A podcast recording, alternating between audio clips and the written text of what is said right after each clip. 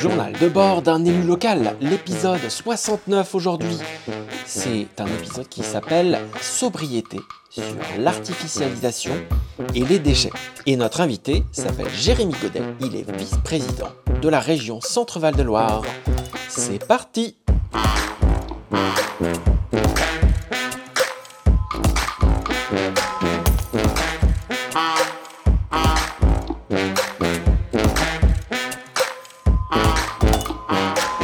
Salut Jérémy.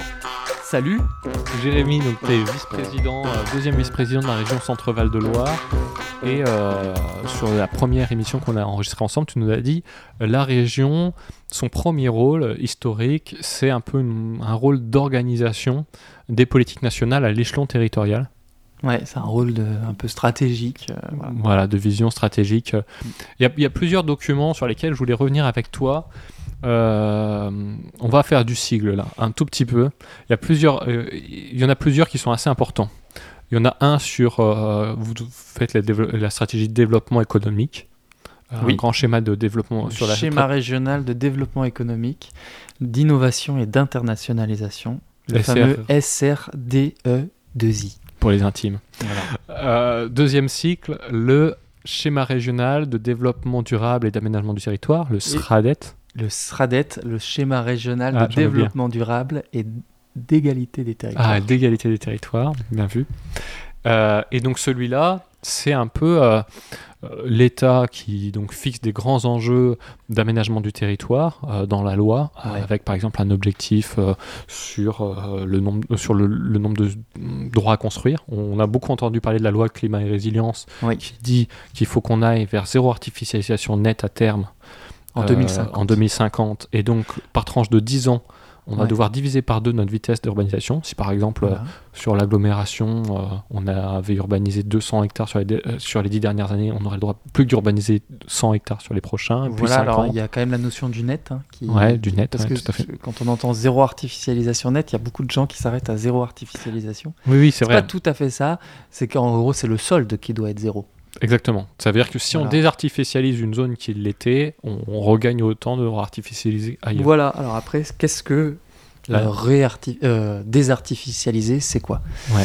Voilà, bref, il y a beaucoup de, de, de- de débats là-dessus. Mais c'est vrai que sur ce, alors sur ce SRADET, euh, on a cette question. on- on- je te propose qu'on ne traite que deux questions. Moi, je voulais qu'on parle un tout petit peu de ces droits urbanisés, parce qu'on a reçu Noé Petit Hmm. il y a peu de temps qui se bat contre un projet de plateforme logistique Mm. euh, localement à mer. Mm.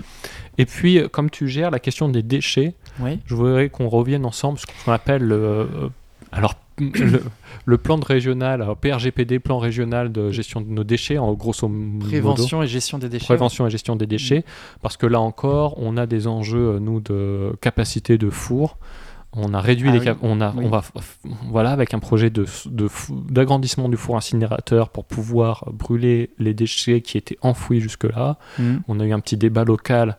euh, on a beaucoup pesé en tant qu'écologiste pour dire on ne veut pas de surcapacité.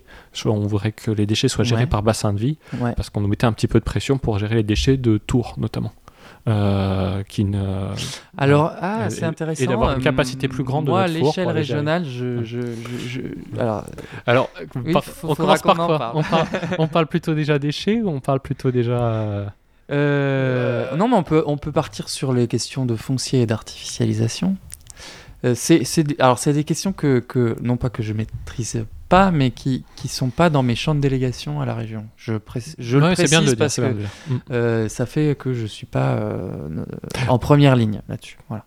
Bah, pour être tout à fait euh, transparent, c'est plutôt géré sur la question foncière à la région et donc c'est plutôt dans une délégation D'aménagement du territoire. socialiste et je crois que vous en tant qu'écologiste vous avez euh, vous, vous Alors, pesez y moins vous pesez peut-être moins sur cette Si, question il y a quand même je. Jean-François Bridet qui intervient parce que lui, il, il s'occupe des questions de biodiversité, donc ça, Par cet angle-là, euh, voilà, et notamment de renaturation. Donc quand on parle d'artificialisation, forcément, on vient, on vient chercher la question de la biodiversité. Ouais. Et- mais oui, c'est vrai qu'aujourd'hui, c'est plutôt géré à la- à l'aménagement du territoire euh, à la région, tout à et fait. que c'est pas un, un vice-président écologiste qui, qui s'en occupe. Et donc Vous dire quand même que le, donc le SRADET, ouais Aujourd'hui, il est en processus de modification. C'est un peu technique ce que je vais dire. C'est que euh, il faut qu'il s'adapte à la loi. La loi a changé, donc il faut que le, le SRADET euh, en tienne compte. Et donc ça réouvre quelques boîtes, parmi lesquelles l'artificialisation, et la question foncière et la question des déchets. Euh, puisque tu parlais de la loi, euh, c'est la Climat loi et résilience. climat et résilience. La loi climat et résilience, pour faire un petit retour, c'est on a une convention citoyenne pour le climat avec 150 citoyens qui ont dit, euh, qui, ont proposé, qui ont eu des propositions fortes, dont l'arrêt de l'artificialisation. Euh, Emmanuel Macron s'était engagé à respecter tout, tout. Il n'y a pas tout respecté, mais euh, finalement, une des préconisations qui a été faite et qui va être mise dans la loi, c'est ce fameux zéro artificialisation net. Ça, on va dire que c'est une des principales grosses ambitions qui ont été maintenues et Oui. qui crée beaucoup de tensions locales parce que la, on va dire la culture euh, jusque-là, c'était plutôt l'attractivité des territoires, la capacité à accueillir des entreprises, et donc on n'était pas du tout dans une logique de, euh, de sobriété euh, de, euh, de l'usage du foncier. Oui, mais ça va On même plus change de loin, c'est culture. C'est qu'aujourd'hui, alors je me permets de le dire, euh, c'est qu'aujourd'hui, on a un gouvernement qui se dédie. C'est-à-dire que ils ont voté une loi euh, climat et résilience, euh, je sais pas, pas, euh, il n'y a pas longtemps, mais euh, et maintenant le ministre Béchu euh, est plutôt à dire au préfet, finalement, vous n'êtes pas obligé de respecter cette loi. Oui, oui, Donc tout à on fait. est quand même, on marche un peu sur la tête. Suite et à une ça, grosse pression des, des, des maires et des comités de communes. En fait, euh, il y a des maires, enfin, c'est pas que les maires, c'est les élus locaux euh, en règle générale, qui ont tous une bonne raison d'artificialiser. ouais, ouais. Il y a les élus ruraux qui, qui, disent bah nous finalement on a beaucoup moins artificialisé que les autres c'est quand même un peu injuste qu'on puisse pas le faire voilà Donc, euh, il nous faut euh, du, du potentiel de, de- de foncier et puis euh, il y a les, les élus plutôt urbains qui disent oui mais nous c'est nous qui avons la pression foncière la plus importante euh, qui sommes en développement Euh, on doit pouvoir accueillir des entreprises si on veut de réduire euh, Ouais, les temps de déplacement. Donc, euh, fait- Souvent, on pense à l'entreprise et aux, aux zones logistiques. Tu citais Ouais. l'exemple de Noé. En, en réalité, alors je Aussi. dis pas que c'est pas un petit sujet. hein. Je dis juste que l'artificialisation aujourd'hui, c'est majoritairement le fait du logement. Euh, c'est de l'ordre de 60% des- de, de l'artificialisation aujourd'hui, c'est les logements. Et c'est beaucoup dû au fait euh, de l'étalement urbain et, et- et du fait qu'il y a de plus en plus. D'abord, on habite des, des maisons de plus en plus grandes, Mhm. et ensuite il y a aussi tout le phénomène de, de, bah, de, comment dire de Desserrement des ménages, les gens qui se séparent et euh, qui du Voilà. coup euh, vont se retrouver avec euh, merci deux foyers pour deux, per- pour deux adultes au lieu de un pour deux. et donc, voilà. voilà. Euh, oui, oui, non, mais c'est vrai qu'il y a un gros enjeu sur l'urbain. euh, sur Et donc, non, mais l'enjeu, c'est bien mais- de construire la ville sur la ville. hein, c'est Ouais, l'explication. Enfin, c'est souvent l'e- l'expression qu'on utilise. Et donc, de, de construire en hauteur plutôt que de s'étaler. Et ça, c'est pas une culture aujourd'hui qu'on a en France. Et euh, souvent, on a, euh, on a peur, en fait, euh, si on commence à faire ça, de, de plus se développer. Alors là, c'est euh, ah, la, la, la foire aux, angoisses, euh, après. Enfin, Mm. Je sais pas trop ce qui se joue, mais euh, ouais, il y, a il y a une notion un peu culturelle Voilà. là-dessus. De, Mm. de- le développement, c'est s'étaler, quoi. Voilà. Mais il y a des enjeux, en tout cas en ce moment, il y a du lobbying assez fort. Euh, alors moi je parlais du logistique parce qu'en fait ce qui se passe c'est qu'il y a beaucoup de lobbying pour demander euh, euh, aux échelons régionaux ou autres de considérer que les grands projets de type logistique, industrie ne soient pas comptés dans les espaces urbanisés en disant on est dans de la politique nationale, un enjeu national et donc on ne la compte pas dans les Non, droits urbanisés non, mais il y a une course, à- c'est un peu le concours de qui c'est qui va avoir le projet qui sera pas comptabilisé, quoi. Ouais, voilà, exactement. Euh, donc c'est un peu, moi de mon point de vue, je trouve que c'est un peu usant, quoi, franchement, euh, et, euh, et- et tout à fait irresponsable. Voilà. Donc on a des enjeux locaux en tout cas, et bravo à Noé Petit parce que grâce à son attaque contre la plateforme logistique, il a repoussé de deux ans 40 hectares de plateforme logistique, Mm. ce qui fait que si on considère les dix dernières années auront été construits sur la communauté de communes Beauce-Val de Loire 80 hectares au lieu des 120 qu'ils avaient prévus. Et donc Mm. quand on divise par deux, ça fait plus que 40 à de droits à construire pour les 10 prochaines années, ce qui fait qu'ils se retrouvent comme des cons, parce que s'ils font leur plateforme logistique de 40 hectares, Mm. ils n'ont plus aucun droit à construire pour justement le logement et euh, le- les politiques publiques et tout le reste. Non, non, mais la- les, collectifs qui se mobilisent aujourd'hui sur les, les questions pèsent. logistiques Vous ne servez ouais. sont, sont vraiment précieux pour la suite. hein. Il y a... D'abord, il y a besoin d'installer ce débat euh, dans le- dans le- dans l'esprit des gens, ça c'est important. Et puis ensuite, bah, c'est la preuve que euh, ça, peut, fonctionner parfois. Et alors un, autre aspect du SRADET, on nous reste deux petites minutes là, euh, un autre aspect du SRADET, c'est notamment une vision des déchets à une échelle supra, à une échelle justement régionale. Euh, parce qu'on on voit qu'on a beau nous parler de sobriété, on a beau savoir que le meilleur déchet, c'est celui qu'on produit pas, l'augmentation des déchets, euh, ben, les déchets sont toujours en hausse constante. Vous aviez tablé sur une réduction petit à petit des déchets qui n'arrive pas. Comment, euh, Alors elle n'arrive pas, mais comment ça là- gère tout ça? Vas-y, va- ouais. C'est pas c'est pas parce que on avait tablé et qu'on s'est Ah non. trompé en fait. Ce qui se passe, c'est que les il y a il y a l'essentiel des la, la- la grande majorité des collectivités aujourd'hui qui sont normalement euh, obligées de mettre en place des plans de prévention ne l'ont pas fait. Et ça, faut quand même le dire. Je Ouais, suis non, désolé. je suis tout à fait d'accord. Et donc il faut. euh, non mais je, je sais que tu es d'accord avec moi. je, je le dis un peu avec autorité parce que voilà.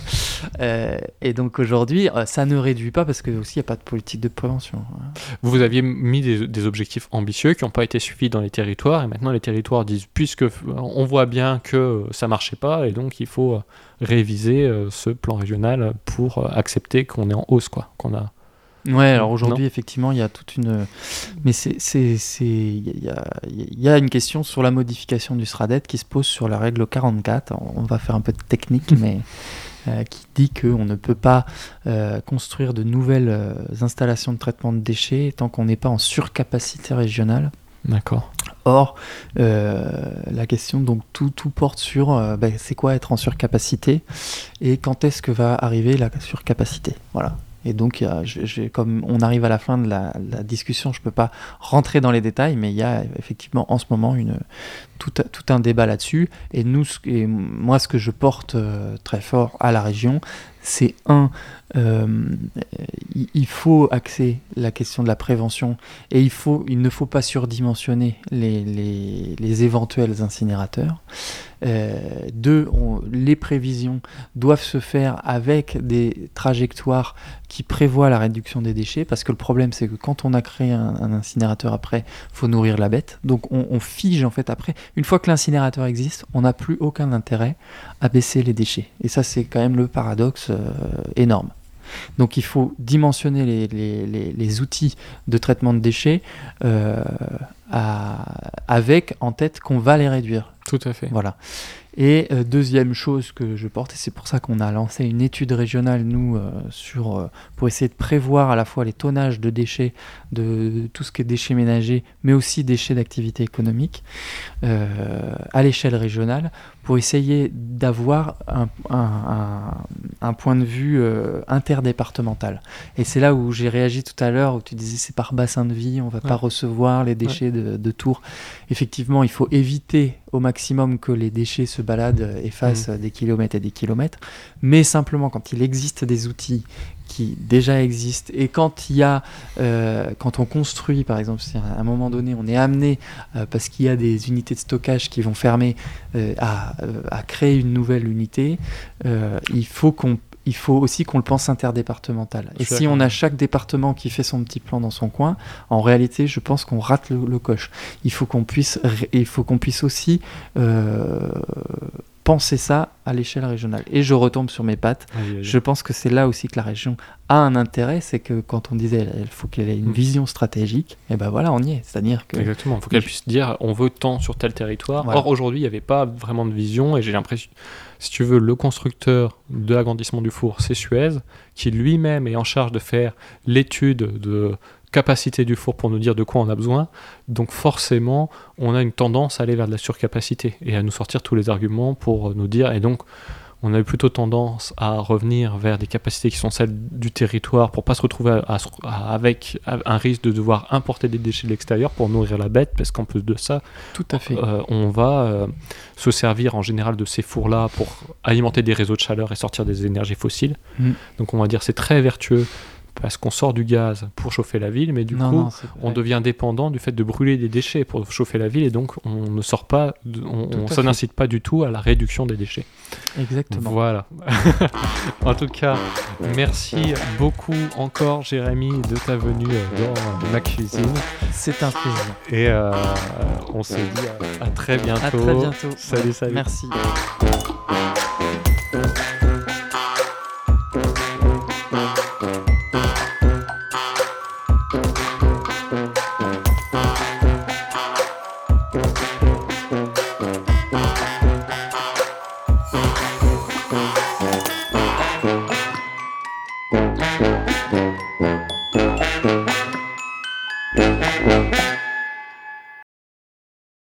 Moi, c'est Nico et c'est mon premier mandat. Ton premier mandat de quoi? Je suis vice-président d'une agglomération et coprésident d'un groupe écologiste à Blois. Ah, Moi, je suis Gaël, on est potes, et tu m'as proposé de raconter ce mandat dans un podcast. Un journal de bord qui témoigne de la vie politique locale au fur et à mesure de l'actualité. Et on en a déjà fait 60. Vous pouvez les trouver sur toutes les applis de podcast à raison de 3 par mois. Les applis de podcast, c'est Deezer, Spotify, Apple Podcast. Et on est aussi sur la radio locale Studio Zef, Agitateur de fréquence. dans l'émission La Larniette, Euh, c'est 91.1, c'est ça FM chaque jeudi. à 17h. Voilà, merci à tous, abonnez-vous et n'hésitez pas à venir m'en parler pour s'améliorer encore. Ciao ciao Ciao, merci. Ciao, ciao.